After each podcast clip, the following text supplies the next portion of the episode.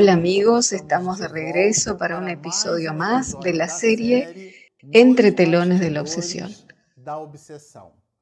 Esta tercera parte del libro, Entre telones de la obsesión, donde Manuel Filomeno Miranda trata del ítem examinando la obsesión, nosotros hablábamos hasta ahora bastante de ese consorcio, de ese comercio, de ese trueque mental, pero de ahora en adelante Miranda lo menciona. ¿Cómo hacemos para lidiar con ese conflicto? ¿Cómo hacemos para disolver esa ligazón espiritual perversa? Porque en realidad existen ligazones espirituales bienhechoras, como lo aportábamos en el episodio anterior. La palabra influencia es neutra. La influencia aquí no significa que sea maléfica, ni mucho menos benéfica, sino que lo que determinará la calidad de la influencia será el material mental, nuestras disposiciones íntimas. Bueno, muy bien, comprendiendo eso, ¿cómo hacemos para disolver ese proceso? ¿Cómo lo hacemos? Ya que Miranda usa mucho la expresión etiología de la obsesión, entendiendo como etiología el estudio de las enfermedades. Entonces, Manuel Filomeno Batista de Miranda considera la obsesión como una enfermedad. Y esto hasta aquí para nosotros está bastante claro. La obsesión es una enfermedad pero no es una enfermedad del cuerpo, sino del alma, la cual también se puede manifestar en el cuerpo físico, porque la obsesión en su grado más elevado puede ser física o moral. Nosotros lo comentamos en episodios anteriores. Determinados comportamientos, ejemplo, en estos días atrás yo llamé a mi madre y ella conversando me dijo que tenía mucho dolor de cabeza, mucha jaqueca, en los, últimos tres días. Y yo también le comenté que hacía varios días que me despertaba con dolores de cabeza, que podría ser la postura de dormir o el colchón. Pero por una cosa o por otra, le dije yo a ella, nosotros necesitamos reflexionar en nuestro material íntimo, lo que nosotros estamos brindando a los espíritus que ya están sintonizados con nosotros por otros conflictos de otras vidas y que ellos encuentran en nuestra estructura psíquica, periespiritual, en nuestro periespíritu, en nuestro periesperma o cuerpo espiritual, los factores vibratorios para que el cuerpo físico se presente con determinado síntoma o con determinada sintomatología. Entonces muchas veces la persona hace una gastritis, una úlcera, a veces tiene una jaqueca, son las enfermedades psicosomáticas. Ellas están en nuestro psiquismo y nosotros irradiamos hacia el cuerpo físico a través de ese instrumento que nuestro profesor Hernán Guimaraes de Andrade llamó modelo organizador biológico, que nosotros en doctrina espírita lo llamamos periespíritu. Entonces aquella pulsión nerviosa, aquella vibración desordenada, desorganizada, aquella vibración en distonía, en lo que llamamos vórtices de fuerzas. Y nuestro profesor Jorge Andrea tiene un material completo analizando ese asunto. Aquel vórtice, cuando está en distonía, por ejemplo, el vórtice del plexo cardíaco, nosotros podemos sentir cierta arritmia, podemos sentir cierta taquicardia, que es cuando la pulsión se eleva más de 100 latidos por minutos taquicardia y por debajo de 60 pulsaciones braquiocardia.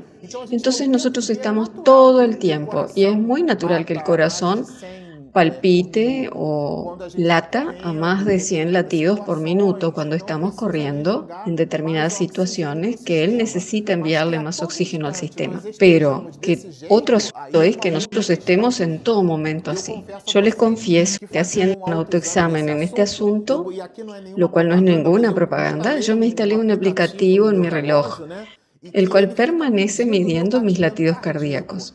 Y yo pude percibir que en los instantes en los cuales yo subía las palpitaciones más de 100, al confrontarlo con mi agenda de trabajo, Percibí que eran los momentos en los cuales participaba de reuniones de trabajo, reuniones importantes, decisivas, intensas, densas, y comparando con mis latidos cardíacos, con mi agenda de reuniones, yo percibí que el 100% de los momentos en los cuales eran más de 100 latidos, las pulsaciones, eran las ventanas de tiempo donde yo estaba involucrado en reuniones. Entonces dije, cuidado, yo necesito cuidar mi salud íntima. No puedo dejarme llevar por las circunstancias. Yo necesito ser señor de mí mismo y es un trabajo para toda la vida. Porque no significa que usted descubre eso y se soluciona rápidamente. Pero el punto aquí es determinadas situaciones con nuestro cuerpo tiene su psicogénesis en procesos obsesivos. Por lo cual, tal vez establece una influencia o una ligación con un espíritu malo a través de ese comportamiento. Y él irradia una vibración tenaz sobre mí y la influencia de esa vibración procedente de vidas pasadas, donde ya se había establecido el consorcio y el espíritu, el espíritu puede haber sido mi primo, mi hermano, mi padre, o yo haber sido el padre de ese espíritu, alguien que tuviera un lazo espiritual conmigo. Yo reencarno y él no. Entonces la ligación espiritual ella se presenta, ella existe, hasta en los estados de odio. Señores, porque Johanna de Ángeles nos recuerda que el odio es el amor que enfermó. Entonces hay un conflicto allí. Nosotros tenemos la costumbre de asociar mucho al odio con el alejamiento, pero en realidad nos gusta pensar así. El antónimo lo contrario al amor no es el odio, eh, sino la indiferencia. Entonces es nuestra capacidad o incapacidad humana de transitar en la calle y evitar a un mendigo y no darle atención. Allí se encuentra un ser humano con necesidades, con problemáticas, pero nuestros temas íntimos y personales se nos presentan de una manera tan importante para nosotros que permanecemos ciegos frente a los demás. Por ello, el orgullo y el egoísmo son las dos grandes llagas de la humanidad, porque nosotros reencarnamos para un proceso de ayuda. Acostumbramos a decir que nosotros verticalizamos nuestra relación con Dios a través de la horizontalidad de las humanas, por lo cual nosotros necesitamos de los demás para evolucionar. Cuando nosotros con nuestros problemas creamos una burbuja psíquica, y no tenemos la capacidad de mirar hacia el prójimo, no conquistamos la condición del análisis del otro, ni de todo cuanto nosotros podemos donarnos al prójimo. Allí, en ese proceso de clausura, nosotros establecemos a través de la proyección de nuestro ego, de nuestro orgullo, una sintonía espiritual. Ahí ustedes dirán así, está bien, ya entendí, pero ¿cómo hago para librarme de ese entuerto? Y ahí Miranda nos dice así, a pesar de los deseos de resarcimiento moral por parte del paciente, y aquí él considera al obsesado como un paciente, es imperioso que la renovación íntima, con sincera devoción hacia el bien, con sincera devoción al bien, le confieran los títulos del amor y del trabajo de manera de testimoniar su real modificación en relación a, su conducta pasada, ofreciéndole al acompañante desencarnado la propia iluminación. ¿Qué quiere decir esto? Por las obras los reconoceréis, dijo Jesús. Existe un caso clásico narrado por Divaldo Pereira Franco, que un espíritu que por muchas décadas, por muchos y muchos años, a través de la mediunidad ostensiva que él posee, el espíritu se le presentaba en las charlas y le decía improperios, permanecía vigilándolo en su comportamiento, de tal manera que le producía un conflicto inmenso, porque él veía al espíritu y éste le hacía cobranza sobre su comportamiento, una situación en la cual él debía razonar en el mundo material, pero percibiendo al mismo tiempo el mundo espiritual, trabajando en aquel instante, en aquel instante con las dos realidades simultáneas. Así aquello era un enorme desafío para Divaldo, sobre todo lo que el espíritu le decía. Hasta el momento en que se presentó una determinada situación en la mansión del camino, en la cual dejaron a una niña recién nacida, afrodescendiente, una bebé llena de hormigas. Estaba allí en la puerta de la mansión del camino. Y aquella bebé, por la dinámica de la recepción de la mansión, llegó a los brazos de Divaldo y en aquel instante el espíritu se presenta y le pregunta, ¿tú amas a eso que está ahí? Y Divaldo respondió, acaba de llegar, yo necesitaré un tiempo para cuidarla y seguramente yo aprenderé a amarla. Y en ese momento el espíritu le dijo así, ese espíritu que está ahí es mi madre reencarnada. Y Divaldo en broma le dijo, ah, es su madre. Entonces espere, porque yo le daré unos pellizcos aquí para ver lo que usted siente. Obviamente que eso era una broma. Pero el punto en este asunto es que a partir de ese momento, debido a la dedicación de Divaldo a aquel espíritu que acababa de encarnar, y que era la reencarnación de la madre, del espíritu que lo perturbaba, digámoslo así, a Divaldo.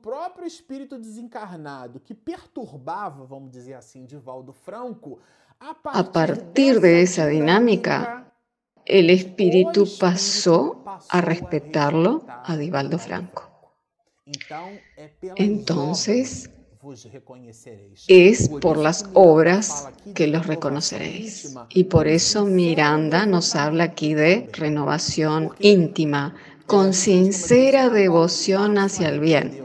Porque nosotros tenemos la costumbre de decir así, ah, Pablo de Tarso se arrepintió. Pero el arrepentimiento aquí es el cambio de comportamiento. A mí me agrada mucho la siguiente asociación, para que lo comprendamos mejor. Cuando yo era adolescente, yo criticaba muchísimo a las personas que permanecían haciendo ropas para los desfiles de carnaval, sobre todo porque lo comprendía así, debido a que pasé mi adolescencia estudiando al respecto de los maleficios que la carne nada vale representa para la postura y la propuesta de la inmersión en la carne, porque la carne todo lo vale. Nosotros tenemos la costumbre de decir la verdadera vida es la espiritual y está aquí. ¿Qué es? ¿La falsa vida? No, porque la carne todo lo vale, ya que es el instrumento sobre el cual nosotros regeneramos el alma. ¿Cuántas enfermedades en el cuerpo expurgan muchas enfermedades del alma? Por lo cual la carne todo, todo vale. Pero el movimiento del carnaval es el movimiento de la promiscuidad, es el movimiento de la sexolatría, es el movimiento de la lujuria, es el movimiento de la glotonería, es el movimiento del alcoholismo. Todos aquellos aportes que Manuel Filomeno de Miranda mencionó aquí en esta obra.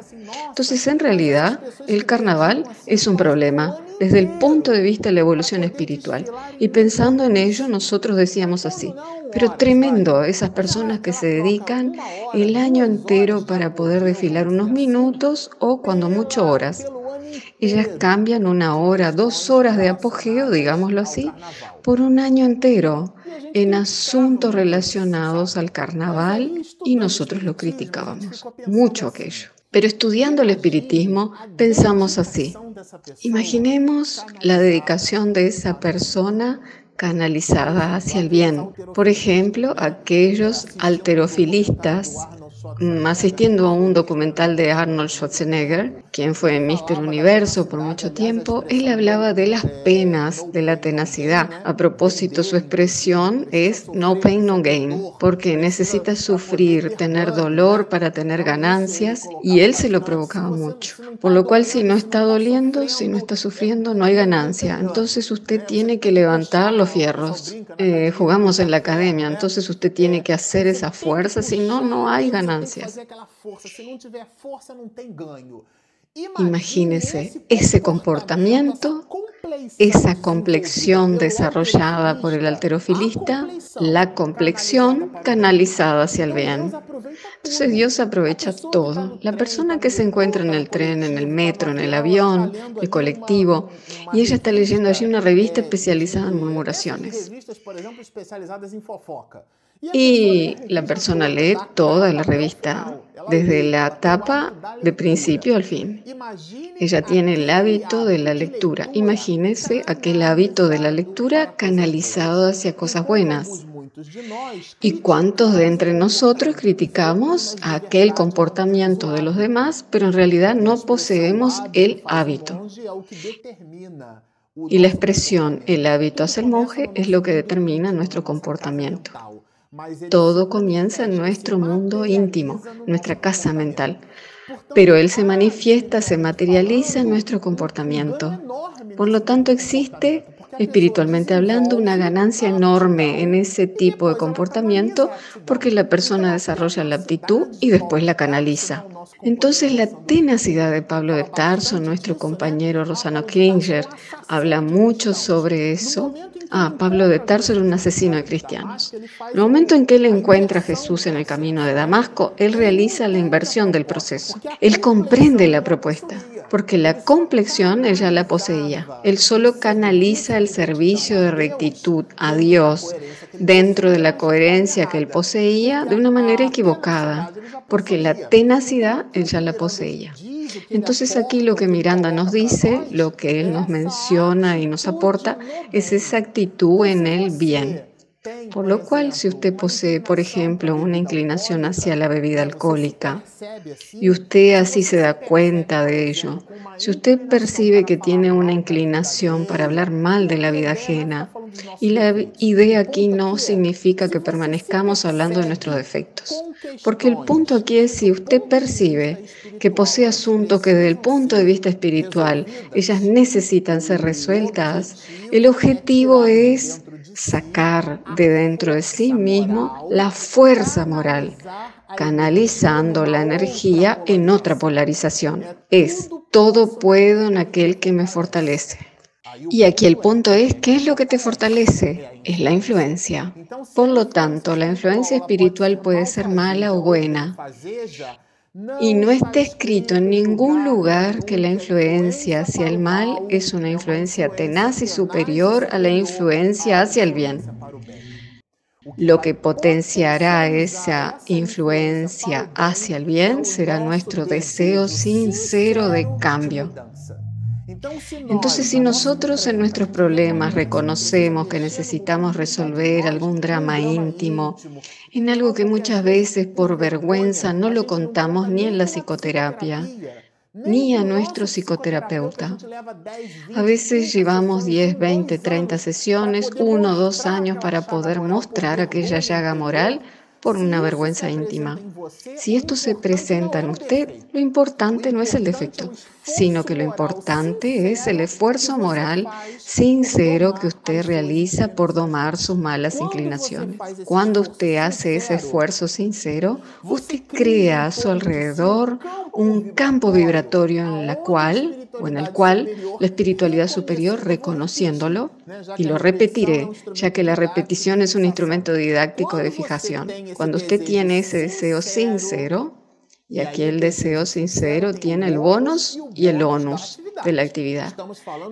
estamos hablando de deseo sincero. No se trata de aquella persona que decidió hacer la prueba de ingreso a medicina y tiene que estudiar mucho y todo el mundo se va a la playa y ella se queda triste cuando tiene que quedarse en casa estudiando. Esto no es un deseo sincero.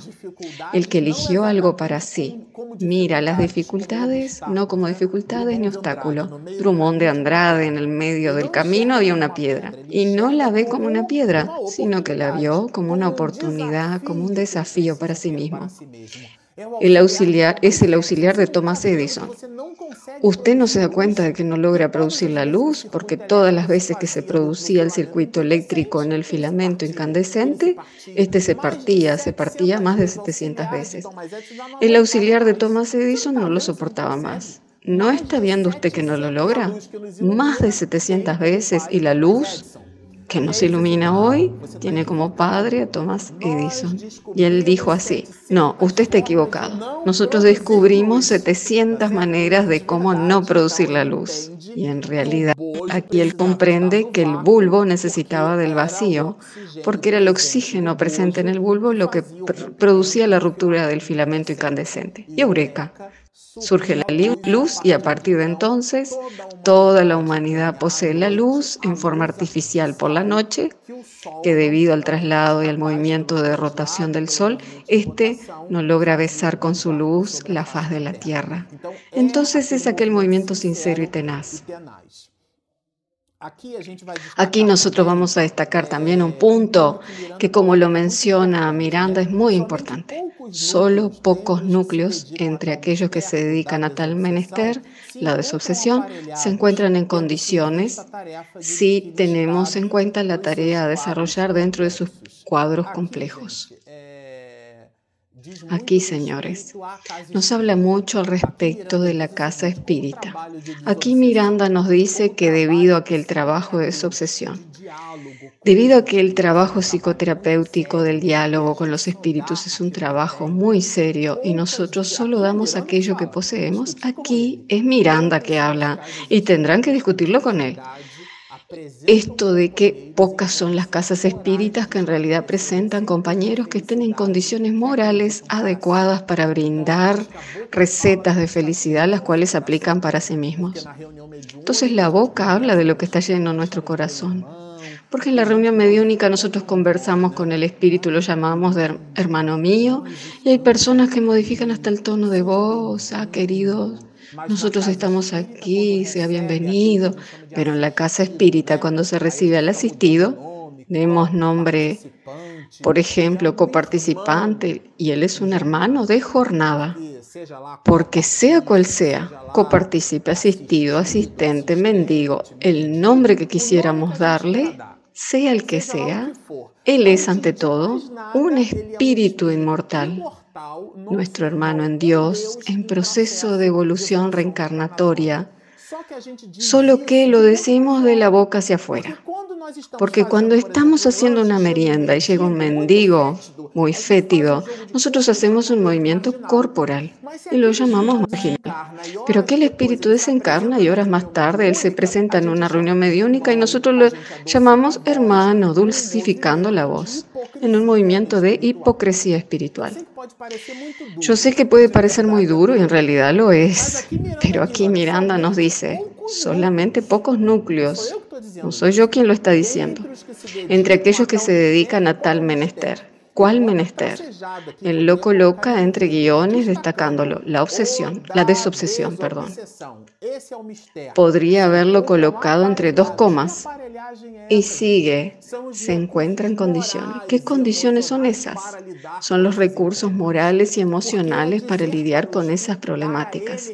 Porque decirle y darle al espíritu recetas de felicidad que nosotros aún no logramos internalizarlas en nuestros hábitos. Entonces el punto aquí que Miranda nos menciona en este episodio es eso, el cambio de sintonía espiritual comienza en nuestro comportamiento y nuestro comportamiento se opera fundamentalmente a través de nuestra voluntad. Y nuestra voluntad tiene el bonus y el onus de la elección.